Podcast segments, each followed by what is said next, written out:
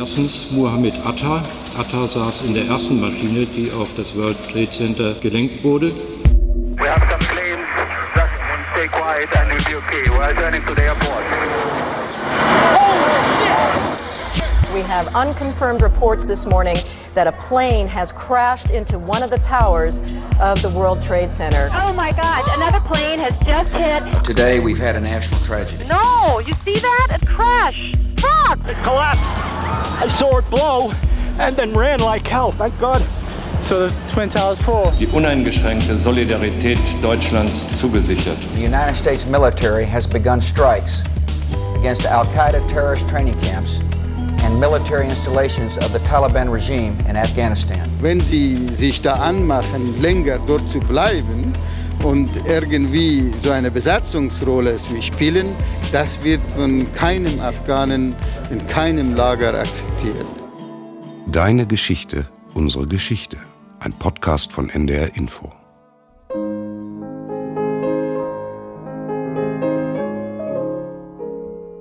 Deine Geschichte erzählt dein Leben. Unsere Geschichte erzählt von unser aller Leben. Ich habe es selbst erlebt. Ich habe mit den Menschen vor Ort gesprochen. Ich habe berichtet, analysiert und jetzt noch einmal recherchiert. Meine Geschichte. Deine Geschichte. Unsere Geschichte. 9-11, Folge 1. Die Vorgeschichte. Hallo und willkommen zu unserem Geschichtspodcast mit Ulrike Bosse und diesmal nicht mit Katharina Kaufmann, sondern mit zwei Kollegen, die wie ich die Anschläge vom 11. September 2001 als Hörfunkkorrespondenten erlebt und darüber berichtet haben. Allerdings waren wir an unterschiedlichen Orten eingesetzt. Ich bin Carsten Fick. 2001 war ich Korrespondent in New York, war am Tag der Anschläge in der Stadt in Manhattan habe intensiv gearbeitet, aber habe auch die Anspannung gespürt, die Angst bei Kolleginnen und Kollegen, bei den Menschen in der Stadt und auch bei mir selbst. Ein Tag, der Spuren hinterlassen hat, einer der Fälle, in denen der Berichterstatter auch zum Zeitzeugen wurde. Ich bin Michael Weidemann. Ich war um die Jahrtausendwende Korrespondent im ARD-Studio Südasien, das unter anderem zuständig ist für Afghanistan. Ich habe das Land vor und nach den Anschlägen bereist und mit den Menschen, mit Taliban-Führern und den verbliebenen Mitarbeitern der internationalen Hilfsorganisationen dort gesprochen. Ich war 2001 Korrespondentin im Hauptstadtstudio in Berlin, habe dort über außenpolitische Themen berichtet und damit auch über die Reaktionen auf die Anschläge vom 11. September und über das, was dann folgte. New York, der Sommer 2001, vor den Anschlägen. Das war wie immer eine querlige Stadt, eine laute Stadt. Das Wetter meist gut im August, September, fast immer blauer Himmel. Ich kann mich gut erinnern, wie auch am 11. September. Zum Teil war es auch extrem heiß noch in den Straßenschluchten von Manhattan. Die vielen Obdachlosen in New York, die gingen dann zum Runterkühlen, zum Cool Down in die durch Klimaanlagen angenehm temperierten Kaufhäuser oder in die U-Bahn, in die Subway. Klimaanlage in der Wohnung, im Schlafzimmer allerdings, das war nicht so meins. Äh, das heißt, wegen der Wärme musste man nachts das Fenster aufmachen. Dann konnte man allerdings nur mit Ohrstöpseln schlafen. Anders war es einfach zu laut, denn ab 5 Uhr spätestens Alarm auf den Straßen, Müllabfuhr, Sirenen von der Polizei, Feuerwehr, Krankenwagen. Immer viel los in der Stadt die niemals schläft. Also ist was dran. Ich wohnte in Manhattan, 59. Straße zwischen First und Second Avenue. An der East Side ist das, in der Nähe der Queensboro Bridge, circa 5, 6 Kilometer Luftlinie von den Twin Towers vom World Trade Center entfernt, konnte die Türme sogar vom Dach aus sehen. Auch Neu-Delhi ist eine sehr laute Metropole, wo ich damals als Korrespondent gelebt habe und aus Südasien berichtete. Ich bin von dort aus Ende 1998 das erste Mal nach Afghanistan gereist, wo die Taliban zwei Jahre zuvor ihr islamisches Emirat errichtet hatten. Afghanistan war ja schon immer ein armes Land mit einer sehr rückständigen Infrastruktur. Die meisten Straßen sind unbefestigt, Lehmhäuser gab es ohne Kanalisation und Strom, es gab kaum Schulen und Universitäten. Und in den Jahren vor der ersten Taliban-Herrschaft hatten verfeindete Mujahedin-Gruppen die Lebensräume der Zivilbevölkerung weitgehend zerstört, ganze Dörfer unbewohnbar gemacht und die Hauptstadt Kabul zu einer Ruinenlandschaft zerbombt. Der Lebensstandard war damals Mitte der 90er Jahre noch einmal rapide gesunken und deshalb stießen die Taliban zu Beginn ihrer Herrschaft sogar auf Unterstützung in der Bevölkerung, weil sie für mehr Sicherheit gesorgt haben und auf dem Land die weit verbreitete Wegelagerei beendeten. Aber ein Wirtschaftskonzept hatten sie auch nicht, von sozialen Hilfen ganz zu schweigen. Und äh, als dann der Westen Sanktionen gegen das Taliban-Regime wegen der Aufnahme der Al-Qaida-Führung verhängte, verschlechterte sich die Situation noch weiter. Die Wirtschaft, die in der Region zu einem guten Teil vom Handel lebt, ging vollends in die Knie und darunter litt vor allem die einfache Bevölkerung. Ich habe im Dezember 98 auch mit Händlern und Kunden auf Märkten gesprochen unter anderem mit diesem Mann im südafghanischen Kandahar. Alles, was hier in meiner Tasche ist, habe ich mit geliehenem Geld gekauft. Dieses Gemüse bringe ich in mein Dorf und verkaufe es dort weiter. Mit dem wenigen, was dabei übrig bleibt, muss ich meine elfköpfige Familie ernähren. 60.000 Afghanis verdiene ich als Landarbeiter täglich und das reicht kaum, um mir selbst etwas zu essen kaufen zu können. Bei uns gibt es nur noch trockenes Brot und Tee. In Kabul bin ich dann auch auf die vielen Arbeitslosen und die Flüchtlinge gestoßen, die aus dem ganzen Land in die Hauptstadt strömten. Hunderttausende, die buchstäblich vor dem Nichts standen und in Siedlungen gehaust haben, von denen nach zwei Jahrzehnten Bürgerkrieg nur noch Ruinen übrig geblieben waren. Selbst wer noch einen Job hatte, kämpfte gegen die Verarmung, die Löhne waren niedrig und das offizielle Zahlungsmittel der Afghani hat täglich an Wert verloren. Ich erinnere mich noch an einen Devisenhändler, der Säcke voller Bargeld vorhielt, die er dann gegen ein paar hundert Dollar eintauschte. Ganze Stadtteile sind nur noch durch die Bäckereien des UN-Welternährungsprogramms WFP versorgt worden und am schlimmsten war es für die Frauen. Die Taliban mit ihrem Fundamentalismus zwangen sie ja nicht nur zum Tragen der Burka, also des Ganzkörperschleiers, sondern haben ihren Alltag massiv eingeschränkt, unter anderem, weil sie ihnen verboten haben, in Schulen oder Universitäten zu gehen und auch berufstätig zu sein. Und äh, die Frauen, die im Bürgerkrieg ihre Männer verloren hatten, waren besonders schlecht dran. Ihnen blieben oft nur noch die Prostitution oder das Betteln, um sich und ihre Kinder am Leben zu erhalten. Und äh, dafür wurden sie dann zynischerweise von den Taliban sogar noch verfolgt, wie mir im Sommer 2000 ein Mitglied der oppositionellen Revolutionsbewegung der Frauen in Afghanistan namens Soja Mahmoud erzählte. Ihre Polizeistreifen schimpfen. Warum zeigt ihr anderen Männern eure Hände? Warum bettelt ihr? Aber wir leben wie lebende Leichen. Wir sind körperlich am Leben, aber seelisch tot. Wir nehmen diese Beleidigungen, die Auspeitschungen, das Verprügeltwerden hin, weil wir unsere Kinder durchbringen müssen.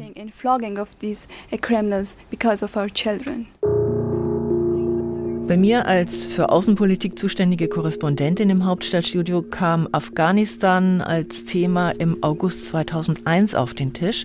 Eine Gruppe von Mitarbeitern der Hilfsorganisation Shelter Now war von den Taliban festgenommen worden unter dem Vorwurf der christlichen Missionierung und darunter waren auch vier Deutsche. Im Auswärtigen Amt wurde, wie in solchen Fällen ja üblich, ein Krisenstab eingerichtet, aber man behandelte das erst einmal ganz bewusst auf konsularischer Ebene und wollte den Festnahmen keine politische Dimension geben. Die großen außenpolitischen Themen in der Zeit waren die zweite Intifada, also der bewaffnete Konflikt zwischen Palästinensern und Israelis. Das waren die Folgen des Vertrags von Nizza für die Europäische Union oder die Entsendung von Bundeswehrsoldaten nach Mazedonien, damit es da nicht zu einem bewaffneten Konflikt kommen sollte. Aber man muss sagen, am allermeisten beschäftigt hat mich im ersten Halbjahr 2001 die persönliche Vergangenheit von Bundesaußenminister Joschka Fischer, seine Gewalttätigkeit bei Hausbe Hausbesetzer-Demos in den 70er Jahren und die Frage, ob er über seine Begegnung mit der RAF-Terroristin Margit Schiller die Wahrheit gesagt hatte. Was wir alle nicht wussten, dass sich in Hamburg eine Gruppe von Studenten darauf vorbereitete, das folgenreichste Attentat der Nachkriegsgeschichte zu begehen. Marwan al-Shehi, 23 Jahre alt, sei als Passagier des Fluges American Airlines 175 gebucht gewesen. Er ist am 2.5.2001 aus Deutschland kommend in die USA eingereist. Mohammed Atta, 33 Jahre alt, sei als Passagier des Fluges American Airlines AA11 gebucht gewesen. Er soll ebenfalls in Deutschland einen Wohnsitz gehabt haben. Die Ermittlungen der Polizei haben ergeben, dass ein Marwan Yusuf Mohammed al-Shedi, geboren 1978, in den Vereinigten Arabischen Emiraten in der Wilhelmstraße 30 in Hamburg gemeldet ist. Eine Nachfrage im Ausländerzentralregister ergab, dass ein Mohammed Atta unter den Personalien Mohammed, Mohammed El Amir Awad El Sayed Atta, geboren 1968, ebenfalls in den Vereinigten Arabischen Emiraten in der Marienstraße 54 in Hamburg registriert ist. Zeitweise haben wahrscheinlich beide Personen in der Marienstraße 54 gewohnt. Nach unseren Erkenntnissen sind beide an der Technischen Universität Harburg immatrikuliert gewesen, hielten sich ausländerrechtlich legal in Deutschland auf und sind in polizeilichen Dateien nicht erfasst. Das teilte Hamburgs Innensenator Olaf Scholz am Tag nach den Anschlägen vom 11. September der schockierten deutschen Öffentlichkeit mit. Wie alles, was über die Attentäter bekannt wird, stammt es aus der Zeit nach den Anschlägen. Noch sind nicht alle Angaben zu Personalien und Flugnummern korrekt, aber schon ist klar, die Vorgeschichte der Anschläge muss in Deutschland recherchiert werden. Und sie muss in Afghanistan gesucht werden. Dort lebte Osama bin Laden, der Drahtzieher hinter den Anschlägen vom 11. September. Die USA und der UN-Sicherheitsrat hatten ja 1996 schon Sanktionen gegen den Sudan verhängt, wo Osama bin Laden vorher lebte. Sanktionen, weil sie unter anderem eine Auslieferung bin Ladens erreichen wollten, der unter vielfachem Terrorverdacht stand. Die Regierung des Sudan verwies ihn dann auch des Landes und konfiszierte einen Großteil seines Millionenvermögens. Afghanistan war quasi sein letzter Zufluchtsort. Erste Kontakte zu Afghanistan hatte Osama bin Laden Anfang der 80er Jahre geknüpft. Ende 1979 waren sowjetische Truppen in Afghanistan einmarschiert, um die Regierung marxistischer Offiziere zu unterstützen. Die hatten sich im Jahr zuvor an die Macht geputscht und wollten einen sozialistischen Staat aufbauen, standen aber immer noch im Kampf gegen die Widerstandsgruppen. Nach der Intervention riefen die Mullahs und Stammesführer dann allerdings zum Heiligen Krieg gegen die Sowjets auf. Und dafür wurden eben nicht nur Afghanen rekrutiert, sondern es kamen auch Männer aus der arabischen Welt, die eine Art Fremdenbrigade bildeten. Sie wurden unter anderem unterstützt vom saudischen Königshaus und Osama bin Laden spielte eine Art Mittler. Er knüpfte Kontakte zu Stammesführern in Afghanistan und auch nach Pakistan, denn Pakistan gehörte zu den wichtigsten Unterstützern. Außerdem warb er Spendengelder ein in der arabischen Welt und kümmerte sich auch um die arabischen Freiwilligen. Und damit stand er praktisch auf der gleichen Seite wie die Amerikaner, denn die USA sahen das, was sich da in Afghanistan abspielte, durch die Brille des Kalten Krieges. Moskau und der Kommunismus, das durfte in der Konkurrenz der Systeme, in Konkurrenz mit dem Westen, da sollte es keine Bodengewinne geben. Deshalb unterstützten die USA auch die Mujahedin in Afghanistan mit Ausrüstung, mit Waffen, mit Bargeld und stärkten damit eben auch die Taliban. Wenn man das heute hört, merkt man, wie Geschichte doch gelegentlich anders verläuft als gedacht. Vielleicht sollten wir aber doch noch mal sagen, wer Osama bin Laden war. Ein Staatsbürger Saudi-Arabiens, bis ihm 1994 aufgrund seiner Terroraktivitäten die Staatsbürgerschaft entzogen wurde. Geboren 1957 als Sohn eines Mannes, der sein Bauunternehmen zu einem weltweit führenden Konzern gemacht hatte und beste Verbindungen zum saudischen Königshaus hatte. Er besuchte gute Schulen, studierte, war offenbar sehr intelligent und dann selbst ein erfolgreicher Geschäftsmann. Er war, wie in Saudi-Arabien ja üblich, erzogen in der wahhabitischen Tradition, die eine buchstabengetreue Befolgung des Koran lehrt. Was ihn möglicherweise von anderen jungen Männern der saudischen Elite unterschied, das war sein Interesse für Politik. 1986, also mit 29 Jahren, zog er mit seinen damals schon mehreren Frauen und Kindern nach Peshawar in Pakistan. Historiker werten das als Hinweis, dass er sich möglicherweise intensiver im Heiligen Krieg engagieren wollte. Auf jeden Fall war es ein Schritt, durch den er sich besser um die arabischen Afghanen kümmern konnte. Also die Araber, die in Afghanistan kämpften und Pakistan gern als zusätzliches Rückzugsgebiet nutzten. Und in Peshawar gründete er 1988 auch Al-Qaida, eine feste Basis, wie der Name übersetzt etwa sagt, weil er damit den Kampf der Muslime gegen Ungläubige auch nach dem Rückzug der Sowjets aus Afghanistan fortführen wollte. Osama bin Laden ging dann erstmal wieder seinen Geschäften in Saudi-Arabien nach. Er brach aber mit seiner Heimat, als das saudische Königshaus es erlaubte, dass die USA ihr Land im ersten Golfkrieg als Aufmarschgebiet gegen Saddam Hussein nutzten. Dieser Saddam Hussein hatte im Sommer 1990 Kuwait überfallen und damit den Krieg ausgelöst. Bin Laden betrachtete die Anwesenheit der US-Truppen in Saudi-Arabien als Entweihung der heiligen Städten Mekka und Medina. Er verlegte daher seinen Wohnsitz und seine Geschäfte in den Sudan, unterhielt dort auch ein militärisches Ausbildungslager und zum Hauptfeind des Dschihad erklärte er nun die USA. Und angeblich gab er auch Geld für den ersten Versuch, das World Trade Center zum Einsturz zu bringen im Jahr 1993. Und auch da versuchten es die Attentäter damals 93 mit einer Sprengung. Es gab eine Explosion in der Tiefgarage. Sechs Menschen kamen da ums Leben. Circa 1000 wurden verletzt. Mehrere Verdächtige wurden festgenommen und auch als Täter verurteilt. Das World Trade Center war ja schon in dieser Zeit ein Teil des großen Finanzzentrums in New York. Viele Banken, Börsenmakler, Versicherungen hatten dort ihre Büros. Es war ein Symbol des Kapitalismus, des Geldes, der Macht. Auch deshalb wurden die Türme ja 2001 von den Attentätern als Anschlagsort ausgewählt.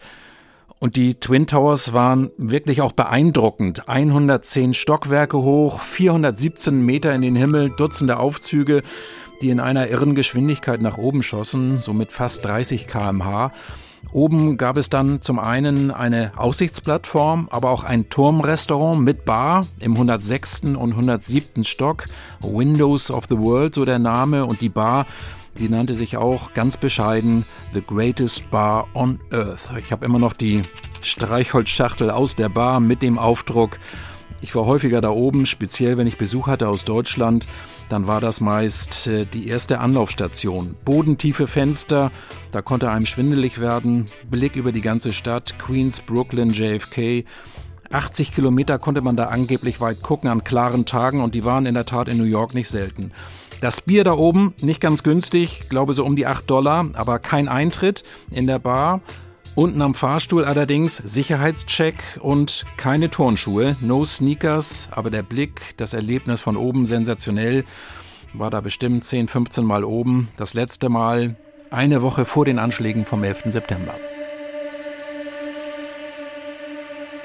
Osama bin Ladens Netzwerk Al-Qaida vernetzte sich Anfang der 90er Jahre mit anderen islamistischen Gruppen. Eine davon war Al-Dschihad, die 1995 ein Attentat auf den ägyptischen Präsidenten Usni Mubarak verübte, was dann wiederum zum Auslöser für das Vorgehen des UN-Sicherheitsrates gegen den Sudan wurde und damit letztlich zur Ausweisung von Osama bin Laden führte. Der ging also nach Afghanistan und in Afghanistan wurde er dann endgültig zu der Führungsfigur des islamistischen Terrorismus, als die er nach den Anschlägen vom 11. September in Erinnerung geblieben ist. Erfahren mittlerweile auch in Fragen der Propaganda für seine Sache, veröffentlichte er 1996 eine Kriegserklärung an die USA, die er 1998 erneuerte. Stärkere Wirkung allerdings hatte der Terror. Am 7. August 1998 verübte Al-Qaida Anschläge auf die US-Botschaften in Nairobi und Dar es Salaam, also in Kenia und Tansania. 224 Menschen wurden dabei getötet, viereinhalbtausend verletzt.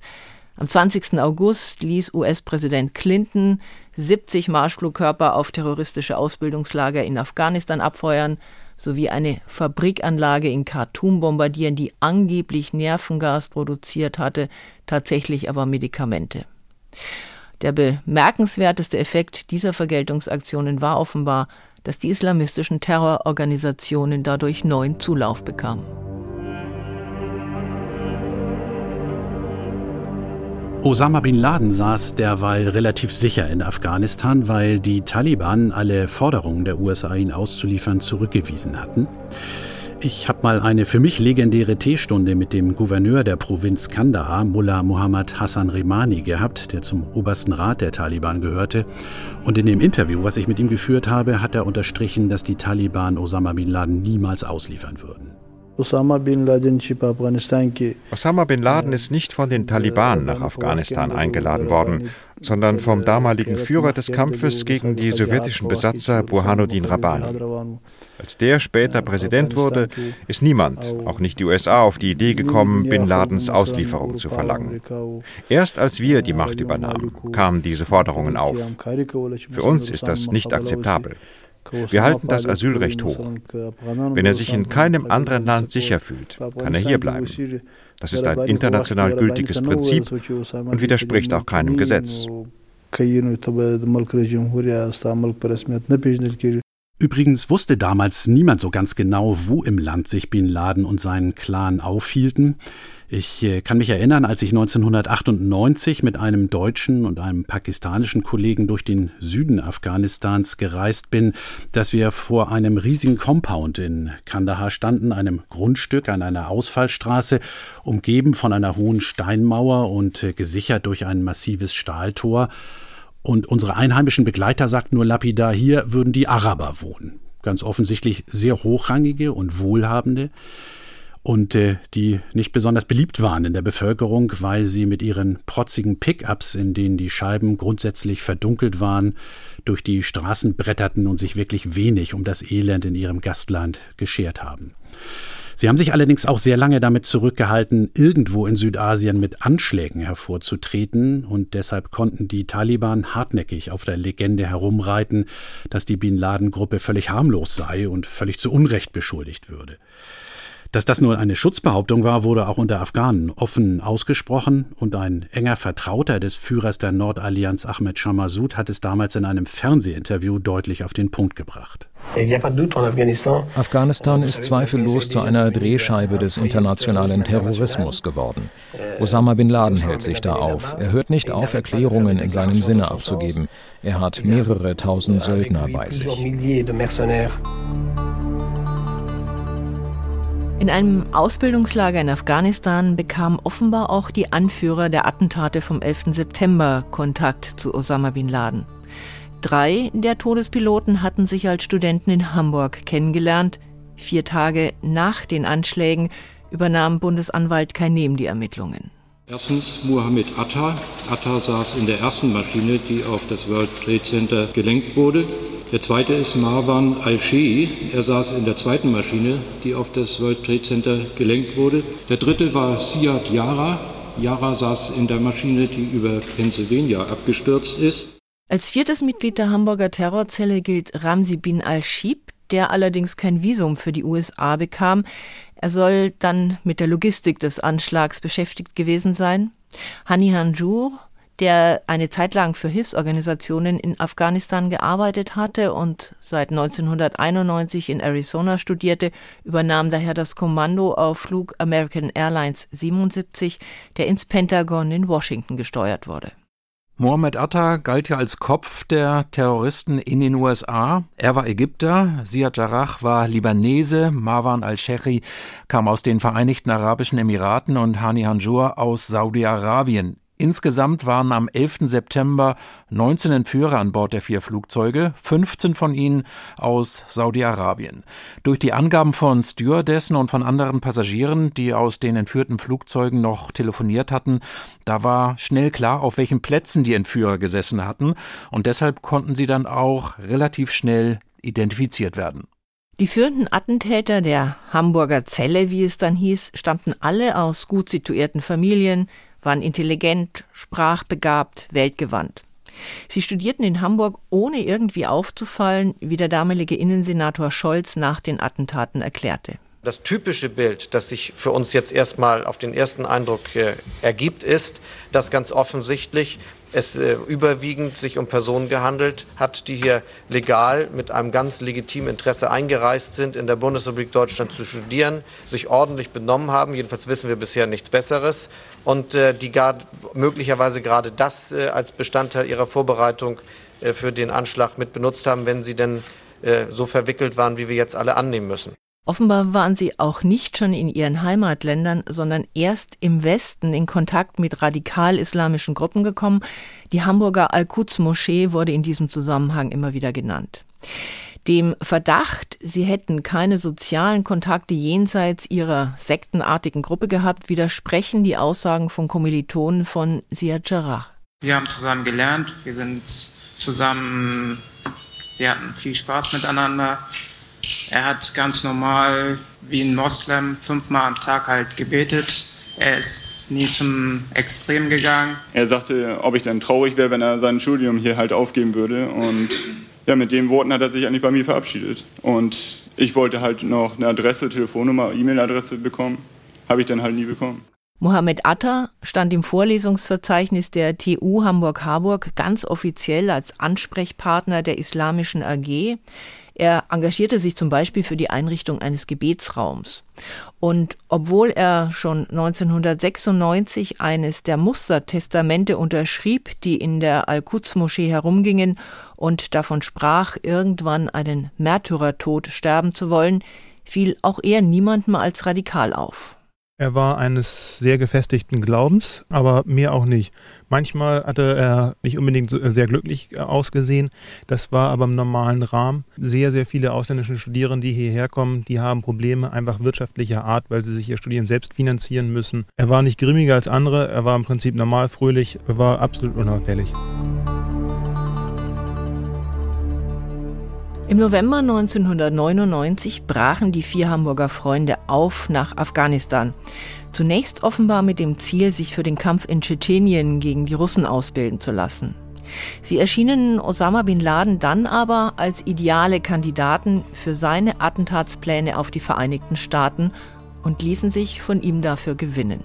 Sie reisten nach Hamburg zurück, beantragten Visa für die USA und belegten Kurse an amerikanischen Flugschulen. Die Detailplanung für die Anschläge lag dann offenbar bei Mohammed Atta. Osama bin Laden brüstete sich im Sommer 2001, dass Großes bevorstehe. Und die Taliban warnten die USA vor einem möglichen verheerenden Anschlag von Al-Qaida in allernächster Zeit. Und es gab auch eine Tischvorlage des CIA für Präsident Bush von Anfang August 2001, also ein guter Monat vor 9-11. Da war die Rede davon, dass Al-Qaida Anschläge in den USA planen könnte. Auch von möglichen Flugzeugentführungen war da schon die Rede. Aber konkrete Schlüsse ließen sich aus den vorliegenden Informationen wohl nicht ziehen. Und weil die CIA ihre Daten nicht an das FBI weitergegeben hatte, konnten dann auch sogar zwei der als Unterstützer eingeteilten Entführer die konnten in die USA einreisen, obwohl sie auf Antiterrorlisten standen. Auch in New York hatte die Polizei im August 2001 durchaus Angst vor einem Terroranschlag. Man spürte das zum Beispiel, als ein Stuntman mit einem Gleitschirm auf der Freiheitsstatue landen wollte. Das ging völlig daneben. Der Mann verhedderte sich, blieb hängen und musste ganz aufwendig und ganz kompliziert gerettet werden. Aber es liefen sofort alle Sicherheitsvorkehrungen an. Straßen, Tunnel gesperrt. Die Stadt war schon sofort in einer Art Alarmbereitschaft. Aber auch sonst, wie immer, viel los in der Stadt. Michael Jackson zum Beispiel feierte gerade mit zwei Konzerten im Madison Square Garden sein 30-jähriges Bühnenjubiläum. Die besten Plätze für 20.000 Dollar und das zweite Konzert, über das ich dann auch berichtet habe, das fand am 10. September statt. 10.09.2001, also einen Tag, wenige Stunden vor 9-11.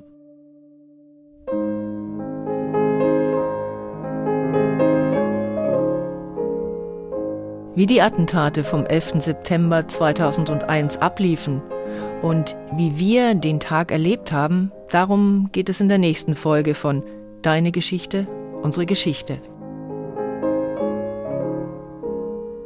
Danke an Alex und Florian, die den Podcast mit uns produziert haben. Über Feedback und Anregungen freuen wir uns unter der E-Mail-Adresse deinegeschichte.ndr.de. Bis zur nächsten Folge. Tschüss. Tschüss. Tschüss.